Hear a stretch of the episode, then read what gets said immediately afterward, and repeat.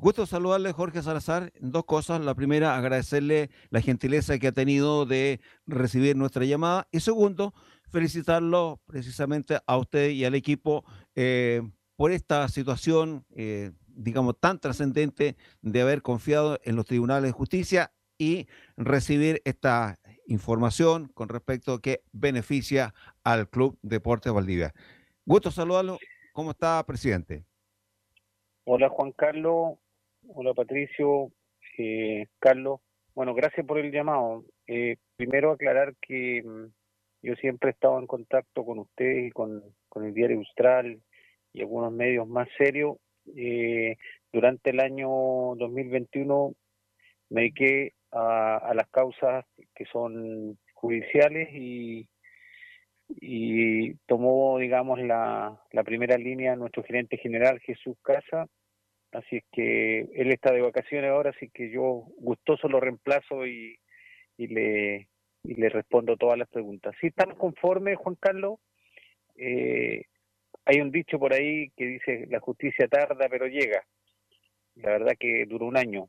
Eh, fue mucho, fue mucho sufrimiento para nosotros, pero siempre tuvimos el convencimiento, o yo al menos estuve siempre convencido que nosotros teníamos la razón y fuimos cumpliendo etapas. No sé si para el público, que para la audiencia que a veces no, entiende mucho esto, nosotros eh, por haber descendido el 2020, que se concretó en enero del 2021, eh, todos los clubes que descienden de la primera vez eh, se le tiene que pagar una cuota que se llama cuota de descenso, cuota de indemnización, que corresponde a 24.000 UF.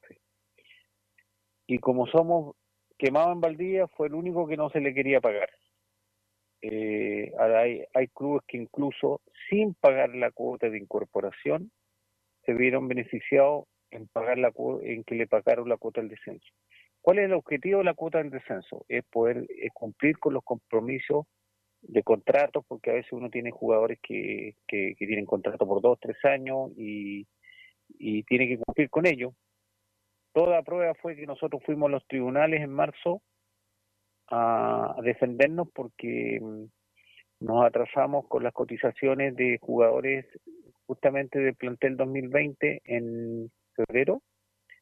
Nos atrasamos, no es que no lo hayamos dejado pagar, y nos quitaron los tres puntos. No nos hicieron valer eh, este argumento que hoy día la Suprema nos da, nos da la razón en, en el fallo que es unánime 5 a 0. Así que estamos conformes, eh, un poco cansados por esta situación y esperamos dar vuelta a la página pronto y poder mirar al futuro para volver a ser competitivos. Eh, presidente Patricio Vera por acá, le saluda. Bueno, eh, usted lo acaba de señalar, fue una goleada, fue 5 a 0. ¿Qué significa esto? ¿Hay un trabajo? Tengo entendido que hubo un par de abogados que trabajaron arduamente, Ciro Colombara y Aldo Díaz. Eh, porque esto eh, al final se revoca un fallo inicial de la Corte de Apelaciones de Valdivia que no era a favor de, del club. Sí, eh, es así, Patricio, tal como lo dices.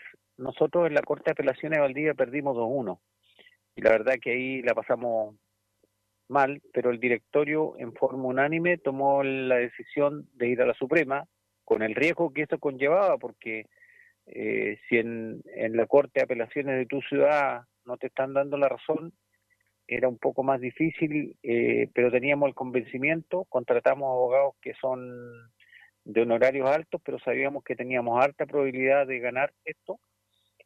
Y, y lo primero que yo les quiero hacer recuerdo a los que están escuchando es que cuando nosotros recurrimos a la justicia, se nos invitó a a la unidad de control financiero y se nos quería quitar la licencia, es decir, se quería desafiliar a Valdivia. No sé si, tienen, si ustedes se recuerdan. Eh, nosotros logramos en la Suprema una orden de no innovar para que los Supremos puedan ir al, fondo del tema y puedan analizar eh, si da lugar nuestra situación. Bueno, eh, ganamos y eso fue resuelto el 7 de septiembre donde se dictó un fallo que, marcó un precedente, marca un precedente para el fútbol chileno, en que cualquier institución que se vea, digamos, vulnerada a su juicio en, en, eh, en aspectos que, patrimoniales, eh, puede ir a la justicia y ya no está ese famoso dicho que dicen a la FIFA o que la FIFA te desafilie. Eso fue un, un triunfo 3 a 0 y, ahí ya nos quitamos el riesgo de, la desafiliación y teníamos que ir ahora a ver el recurso en su, en su contexto. Eh, el recurso eh, salió una orden el 4 de octubre de que, que ya estaba resuelto y que solamente estaba en redacción. Bueno, tuvimos que esperar largos cuatro meses y ayer en el día de las el aniversario de nuestra ciudad salió esta noticia a última hora y bueno, estamos conformes. No podría decir contento porque es una sensación de que, de que fuimos por el camino correcto y esto significa mirar con más, con más optimismo el futuro, Patricio. Don Jorge, buenas tardes. 24 mil UFs son alrededor de 750 millones de pesos, más o menos, ¿no? Eh, ¿Cómo se van a gastar estos 700 o cómo se, o cómo se van a utilizar? ¿Deuda de arrastre? ¿Cuánto se va, va a usar para deudas? ¿Cuánto se va a dejar para el presupuesto operativo y, futbolístico, deportivo de este año? ¿Cuánto se va a ahorrar para el futuro? Eh, ¿Se piensa también que puede haber algún retiro de utilidades? ¿Qué, ¿Qué se va a hacer con estos 750 millones? Sí, lo último lo descarto de inmediato lo último.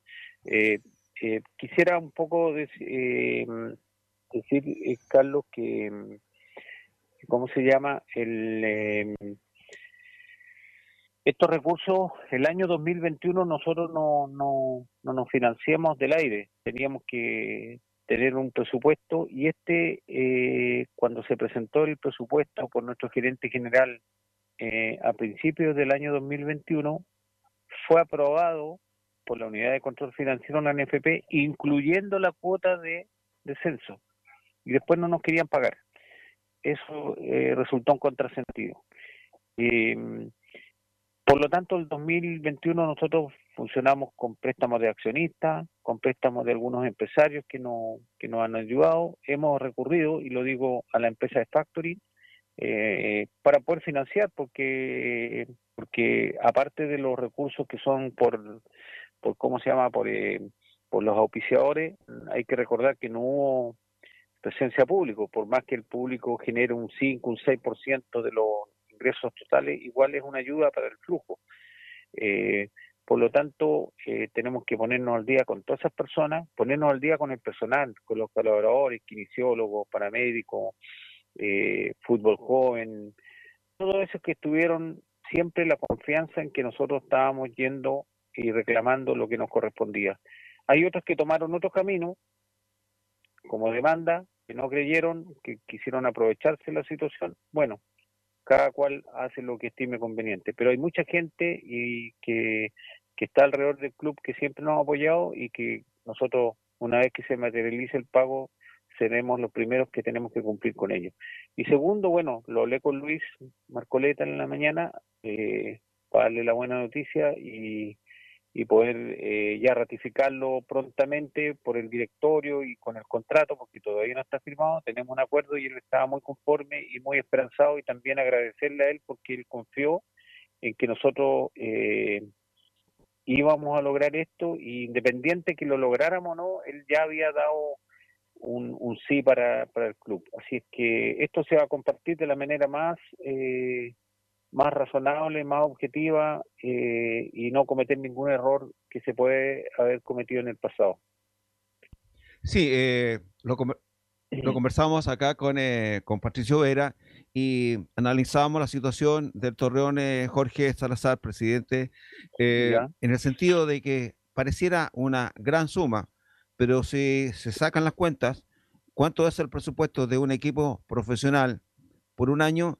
Nos vamos a encontrar que eh, estamos cercanos, digamos, a, que ya eso prácticamente son compromisos que hay que cumplir. ¿Estoy eh, en un error o mi, apreciación es correcta? No, no. Mire, el, próximo miércoles probablemente se aprueben las bases de la segunda edición y el límite del gasto son 30 millones. O sea, usted multiplica 30 millones por 9, ya tiene 270 millones, 300 millones. Agréguele todo lo que son los costos de fútbol joven, todo lo que son los administrativos del club. Ya tiene eh, probablemente 400 millones. Por lo tanto, eh, si bien es cierto, es una cifra importante, eh, para nosotros no, nos permite mirar de cara al futuro con mucho más responsabilidad y con mucho más optimismo. Eh, pero el, el 2021 no fue gratis, tuvimos que hacer muchas maniobras eh, como directorio nosotros con préstamos personales, préstamos accionistas, el factoring que, que tú lo sabes Juan Carlos, que significan eh, intereses un poco más elevados y, y un par de empresarios que, que leyeron en nosotros y que nos apoyaron, así que mm, ahora hay que cumplir con esos compromisos, pero obviamente que se hace mucho más llevadero, mucho más auspicioso con, con, con este fallo tan contundente. Presidente, eh, la última por mi parte, el tiempo siempre es corto. Eh, claro, hay un pequeño colchón ahí para, para estar un poquito más relajado quizá este año. En cuanto a esto, lo que no nos relaja todavía es la pandemia. ¿Cómo van a proyectar esto? Se lo preguntamos hace unos días a Jesús Casa, eh, no nos quedó muy, muy claro. ¿Cómo van a plantear ustedes el año de Club Deporte Valdivia en lo deportivo? Con, sin público, eh, ¿a qué se va a aspirar? Usted dice que Luis Marcoleta se quedaría. ¿Habrán objetivos planteados? Cuéntenos un poco. Bueno, eh, el apostar por Luis Marcoleta, eh, darle continuidad a lo del año pasado, eh, lo aprobamos en la comisión de fútbol, falta que lo ratifique el directorio, pero eso ya va a ser un hecho, es una apuesta grande y es un técnico que igual eh, no, es, no es fácil financiar. Eh, segundo, él lo hablábamos en la mañana, él está haciendo un equipo y está viendo ya los nombres en concordancia con la comisión de fútbol eh, para ir a pelearla. Y, y los, los jugadores vienen porque hay un nombre detrás, un respaldo como Luis, que es una persona que, que genera que genera cierta confianza y es un líder y, y, muy querido aquí en Valdivia. Nosotros queríamos aspirar a lo mejor. Ahora, el triunfo, el ascenso, nadie lo puede garantizar. Pero sí, yo creo que tenemos que armar el equipo lo más competitivo posible para poder este este año, en una edición muy dura, muy difícil, poder eh, pelear por el ascenso. Ese es nuestro objetivo y no hay otro. Don Jorge, me perdón, y eh, perdón Carlos y Patricio, respecto a la pandemia, el, el público en, en, un presupuesto normal, el público es entre un 5 o un 7%. Eh, yo creo que nosotros eh, tenemos que proyectarnos no más allá de un 3%. Nosotros creo que el público lo que más nos interesa es cómo genera una presión a favor de nuestro equipo y en contra del equipo rival. Eso es lo que nos ayuda y también hay que ver que esta es una actividad social, que, nosotros no podemos estar jugando para, para jugar entre cuatro paredes, es para darle cierta alegría, ciertas satisfacciones al, a la gente que, que, le, que le gusta esto, tanto como, como el básquet. Entonces, obviamente la pandemia no la podemos controlar, esperamos que, que esto empiece a bajar en los próximos meses, el campeonato va a partir recién la primera semana de abril, así que hay un tiempo necesario todavía para ver cómo evoluciona el, el tema del, de la pandemia. Eh, don Jorge mencionó hace un ratito nomás una aproximación mm. de un presupuesto anual de unos 400 millones que uno se imagina que para cualquier equipo anda por ahí. Eh, por lo tanto, eh, el aporte este que tiene, o no es un aporte, pero este dinero que va a tener el equipo de Deportes Valdivia no lo tiene el resto de los equipos. El resto de los equipos tiene que ir a salir a buscar esos 400 millones. En ese sentido, eh, dos preguntas. ¿Es favorito Deportes Valdivia? ¿Tiene que ser favorito? ¿Tiene que eh, ser favorito porque va a tener más recursos que los, que los demás equipos? Y la pregunta vinculada a eso, si es que Valdivia no asciende este año, teniendo este, este, esta posibilidad de acceder a estos recursos, eh, ¿podría ser que sea un año, que después ya sea mucho más difícil recuperar la categoría? Eh, yo creo que primero lo, eh, hay que ir paso a paso. Eh, nosotros se nos hace un poco más sencillo, puede ser así, más más liviano eh, si es que si es que tenemos este colchón, pero también eh, tenemos deuda de arrastre y tenemos que cumplir eso, esos compromisos. Además, uno no se puede pasar del fair play financiero que son los 25 o este año que se pretende aprobar 30 Por lo tanto, tampoco hay mucha diferencia eh, respecto a los demás clubes. Hay clubes que se preparan con mayor tiempo, hay clubes que tienen préstamos de jugadores que, que no quieren moverse de la capital. Lo hablábamos el lunes, tuvimos una reunión con el CIFUP y con el presidente de la NFP, y yo reclamaba, porque más que reclamaba, opinaba, porque en Valdivia, si un jugador que vale 800, un millón de pesos, en Valdivia hay que pagarle un millón ocho para que se venga, eh, porque hay que agregarle 300 mil pesos en la, en la cabaña, si es que la encontramos con, la escasez que hay, y 500 más para que salga de la zona confort de, de Santiago. Entonces, los presupuestos de Arica, de Iberia de Los Ángeles y de Valdivia siempre van a ser mucho más abultados porque están en las zonas extremas. Tenemos mucho gasto en hotelería. Imagínense, un viaje a Arica son 10 millones. Si es que logramos buena conexión de, de, aviones. Por lo tanto, eh, para nosotros todo es mucho más caro el presupuesto respecto a los seis o siete clubes que están en Santiago, que, que se juntan y gastan con suerte un almuerzo para ir a jugar el día del partido. Queremos agradecerle la gentileza que siempre ha tenido con nuestro programa, eh, las buenas y en las otras, así que eh, quedan con la invitación abierta para que sigamos conversando no solamente de este tema, que es una buena noticia, sino que además con la proyección que debe tener el Torreón para la presente temporada. Un abrazo, Jorge, nuestros agradecimientos y estamos en contacto. No, muchas gracias a usted, al programa y bueno, eh, éxito en el futuro.